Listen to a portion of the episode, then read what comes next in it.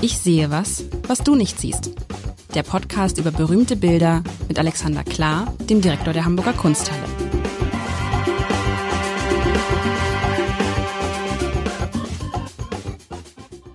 Herzlich willkommen. Mein Name ist Lars Heider. Heute, lieber Alexander, das fängt gut an. Wir hatten das ja in der vergangenen Woche schon so ein bisschen angeteasert, wie man heute sagt.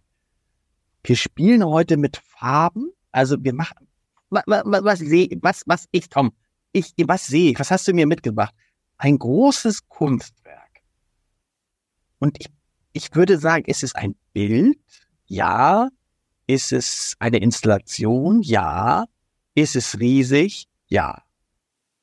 Ähm, und es gefällt mir sehr, sehr gut, muss ich sagen, weil es enthält zwei meiner absoluten Lieblingsfarben und es ist ganz, aber es ist einfach zu beschreiben. Stell, man stelle sich vor, ein Passepartout, heißt das so? Ein Passepartout. Ja. Ein riesiges Passepartout und der äußere Rahmen dieses Passepartouts ist blau. Und zwar so ein, ah, so ein Marineblau, so ein, so ein, so ein, ein schönes, also ist es ein, kein, ein, natürlich ein dunkles Blau, aber nicht zu dunkel, auch kein hellblau, sondern ein, so ein Marine, wunderbares Marineblau mit so Schattierungen, die für mich sowas haben von einem Vorhang, der sich öffnet. Aber das ist vielleicht auch, vielleicht ist es auch übertrieben, aber so wirkt es für mich. Und in, in diesem Passepartout, wo also, wo man normalerweise, das ist der, der äußere Rahmen, und da drin, wo sonst ein Foto ist, äh, sieht man letztendlich ähm, zwei weitere, drei weitere Farben, wenn man so will. Ein satter, kräftiger Orangeton, ein relativ heller Türkiston, hier und da ein bisschen weiß. Dieses Orange kontrastiert wunderbar also mit diesem Blau. Das ist Orange und das Blau wären meine beiden Lieblingsfarben. Das Blaue Lieblingsfarbe Nummer eins, das Orange Lieblingsfarbe Nummer zwei. Also in diesem Passepartout unten so ein, der untere Teil ist orange mit so einer kleinen weißen Aussparung. Der obere Teil ist türkis mit einer größeren weißen Aussparung.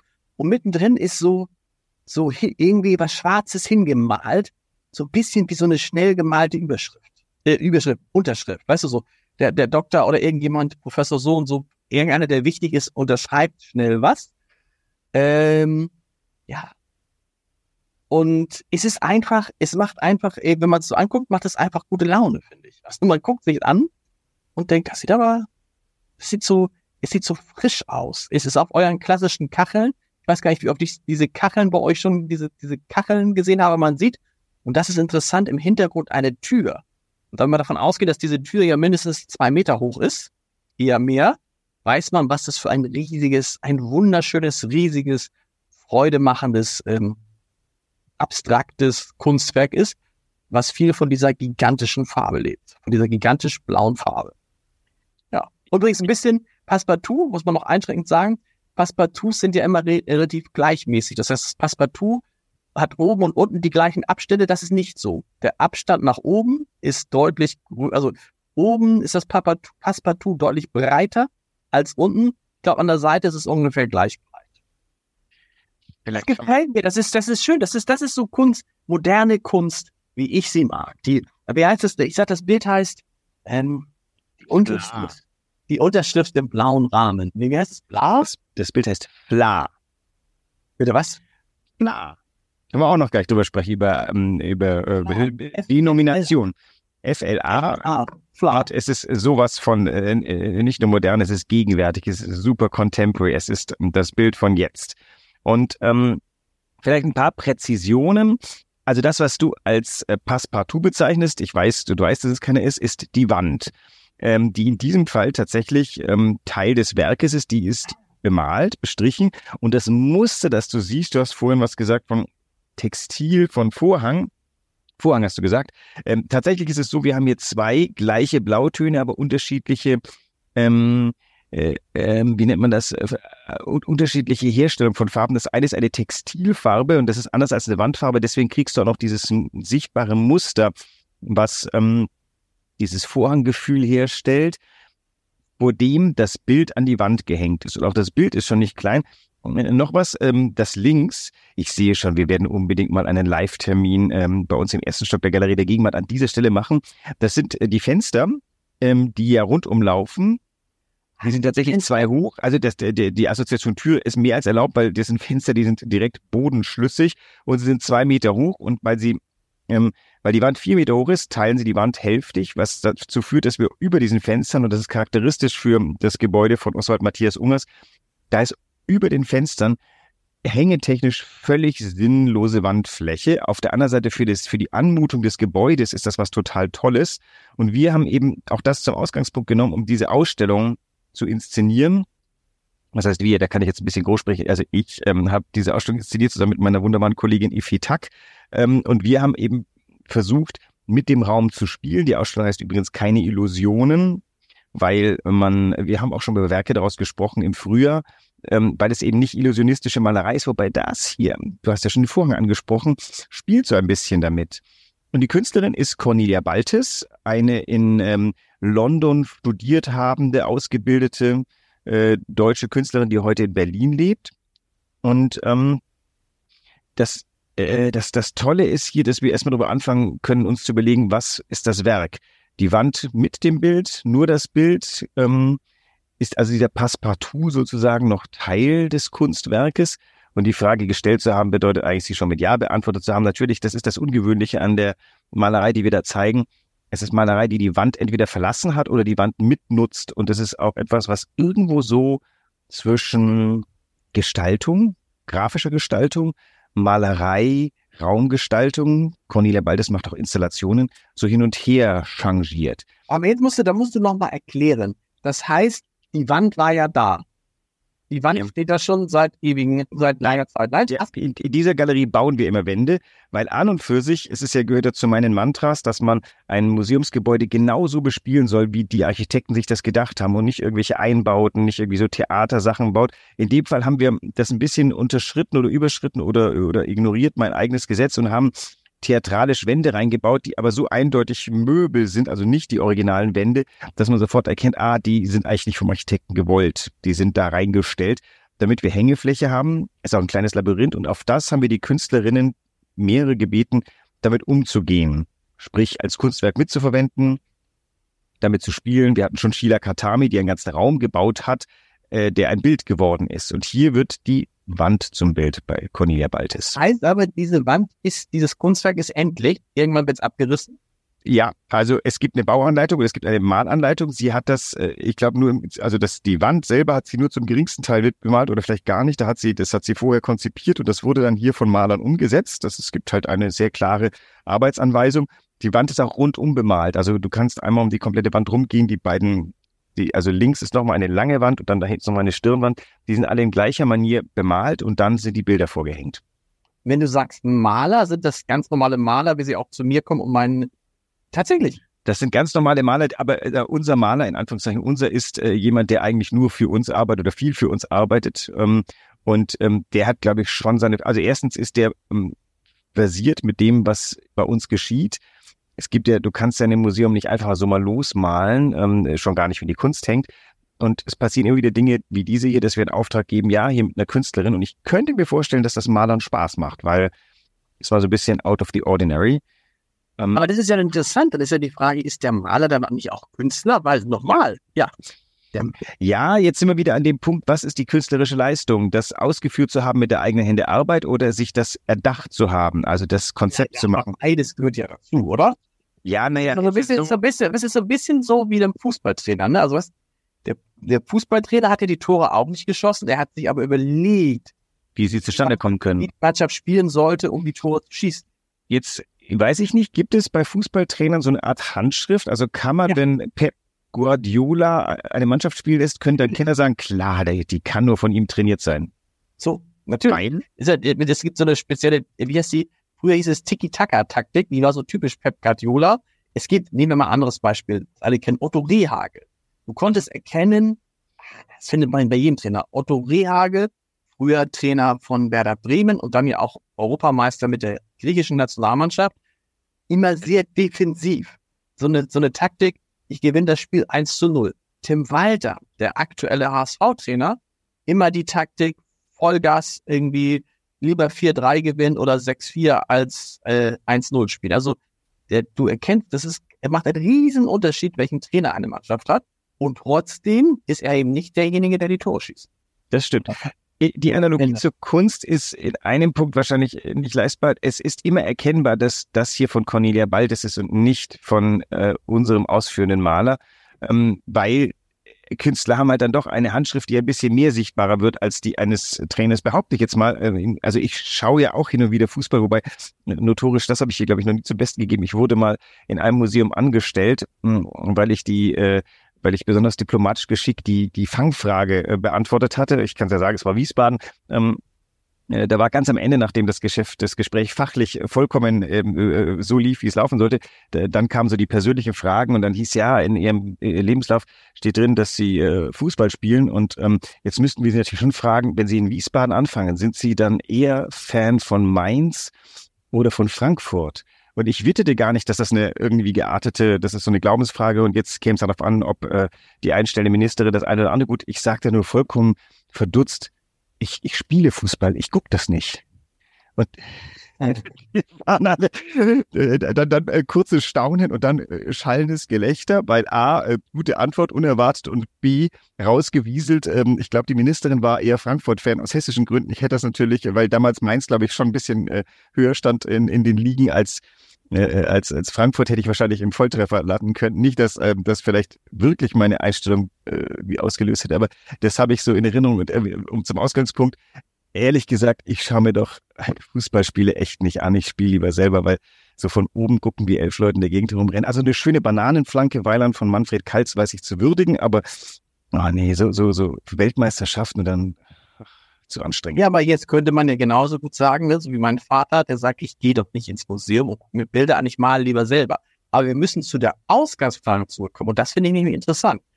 Ähm, wenn eine Künstlerin oder ein Künstler sagt, wie das Gemälde oder das Kunstwerk aussehen soll, aber selber nicht Hand anlegt, dann kann das ja auch heißen, dass er es gar nicht kann im Zweifel. Oder sie naja, der oder die kann etwas anderes und vielleicht ist heutzutage das schiere Malen können einfach nicht so wichtig.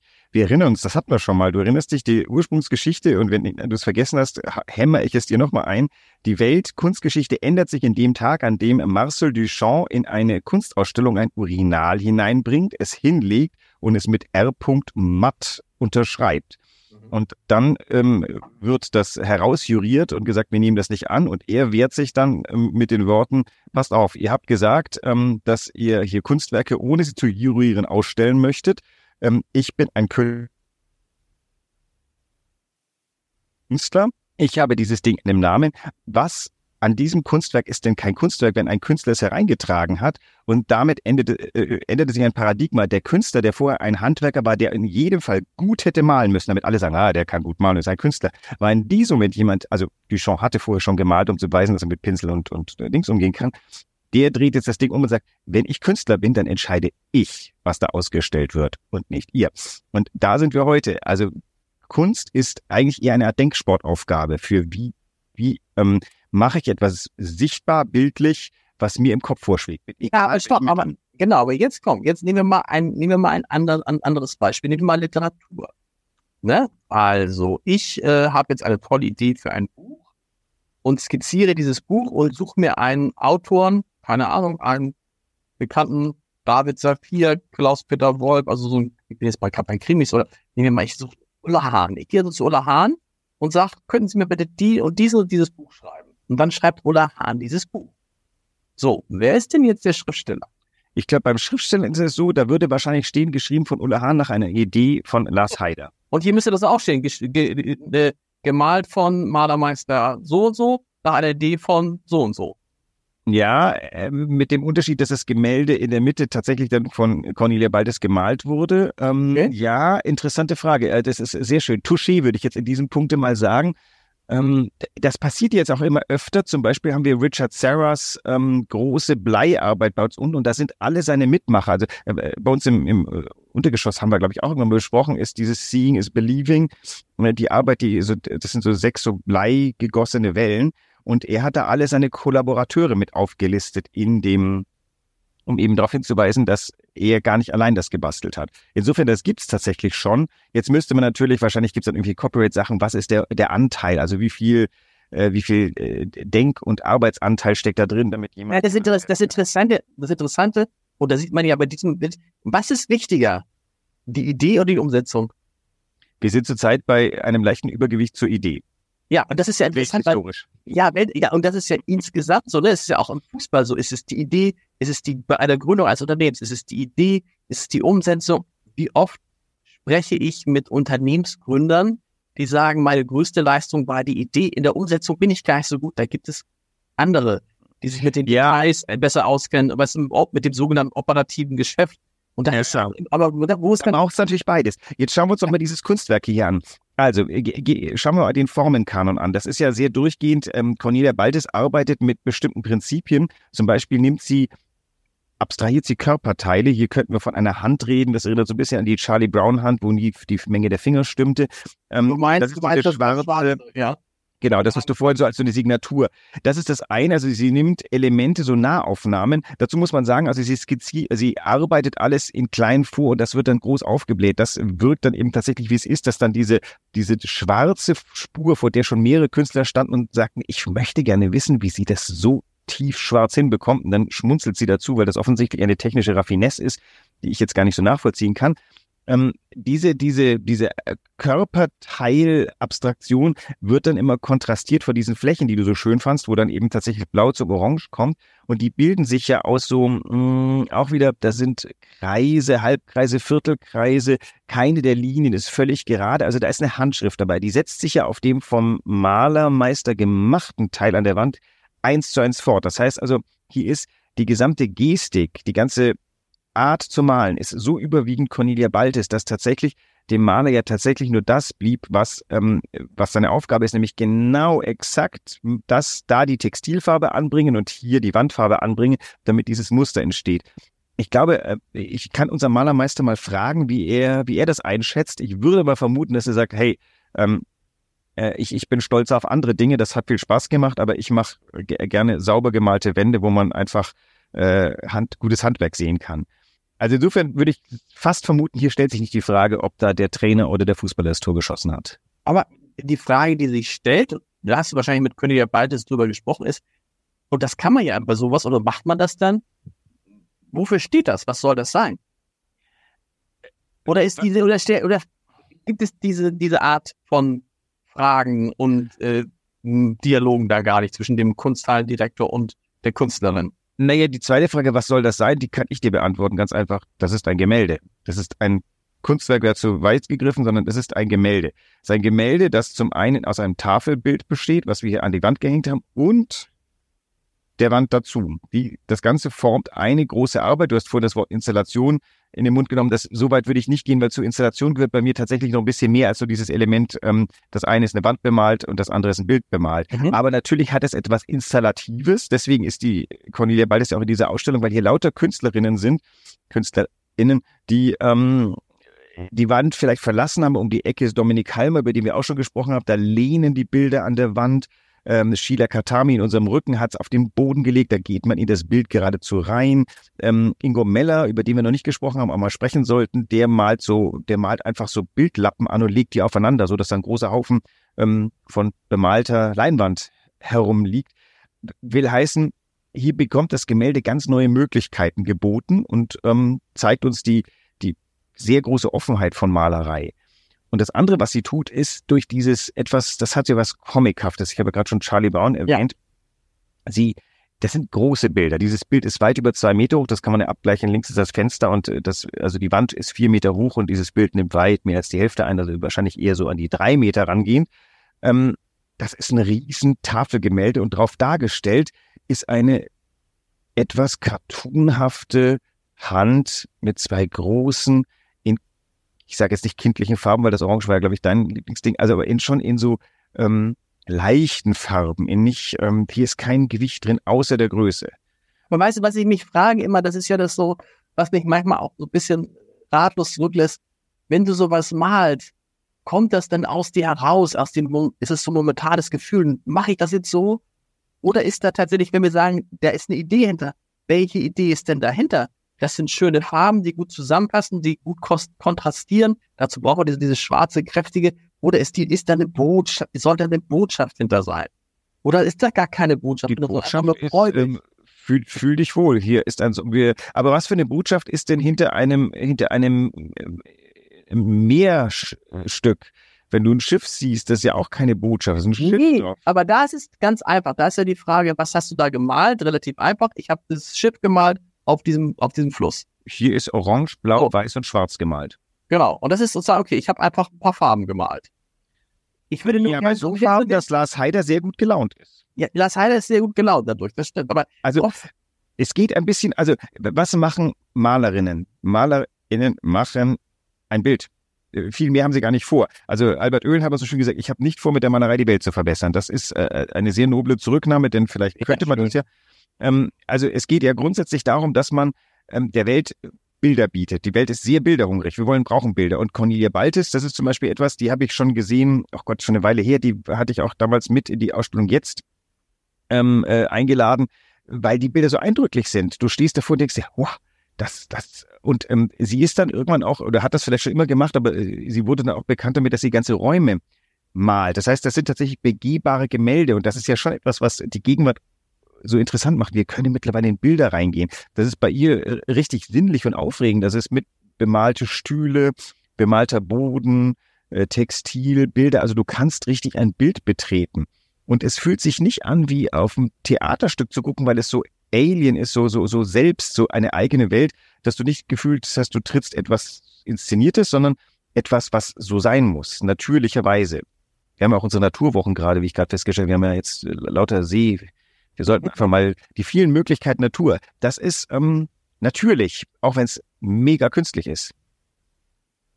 Und ähm, was tatsächlich eindrucksvoll ist, du wirst dieses Bild wahrscheinlich auf der Seite von das vergesse ich so schnell mal nicht buchen und du wirst dann immer. Ja, das ist ja das, das ist ja, das ist ja das Verrückte und sich zu fragen, wo kommt, also wo kommt das her? Das ist ja immer das, was ich ähm, Malen kommt aus Malen. Das ist das, also äh, hinter dem Spruch, ich will die Welt äh, oder ich, mit meiner Malerei werde ich die Welt nicht verbessern. Ähm, Malerei entsteht aus Malerei. Das, äh, die, die Kunstgeschichte ist eine stetige Entwicklung und wir Kunsthistoriker lernen dann nach einer Weile, wir sollten vielleicht mal nicht werten. Ähm, das habe ich, da habe ich während meines Studiums habe ich eine Weile gebraucht, um diesen einen Werdegang zu verstehen. Die römische Kunst zwischen Augustus und Trajan ist zu einem Realismus fähig. Die konnten, die konnten Marmorstatuen machen, die mit ähm, der, wo die Augen aus Stein reingebaut wurden, wo du wirklich und die bemalt wurden, wo du das Gefühl hast, du standst einem leibhaftigen Menschen gegenüber. Die haben, ähm, die haben diese, diese ähm, für ihre Toten, da gab es so Mumienporträts, die sind, die haben das Porträt des Verstorbenen so unglaublich präzise, also die konnten die Wirklichkeit illusionistisch abmalen. Und das geht dann, sage ich jetzt mal, verloren, und dann hast du irgendwann um das Jahr 800 herum, der Mensch ist so eine vollkommen entsetzlich verformte Puppe aus nichts. Und du denkst dir als Kunstgeschichtsstudent, die konnten ja gar nicht mehr.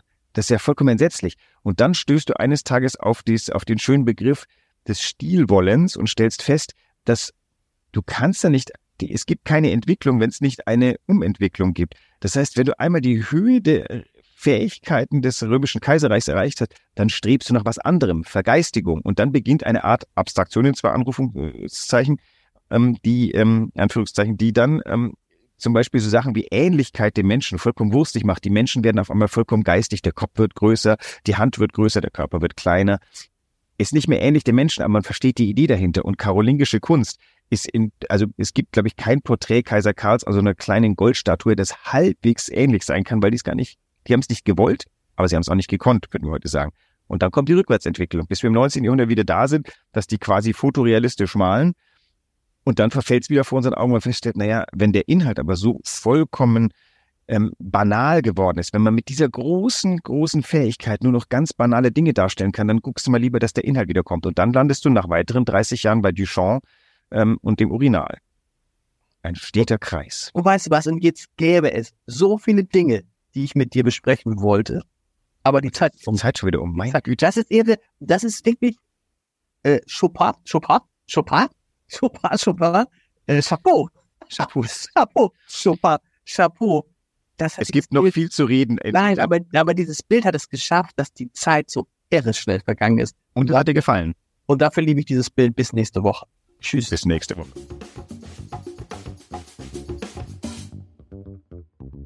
Weitere Podcasts vom Hamburger Abendblatt finden Sie auf abendblatt.de slash podcast.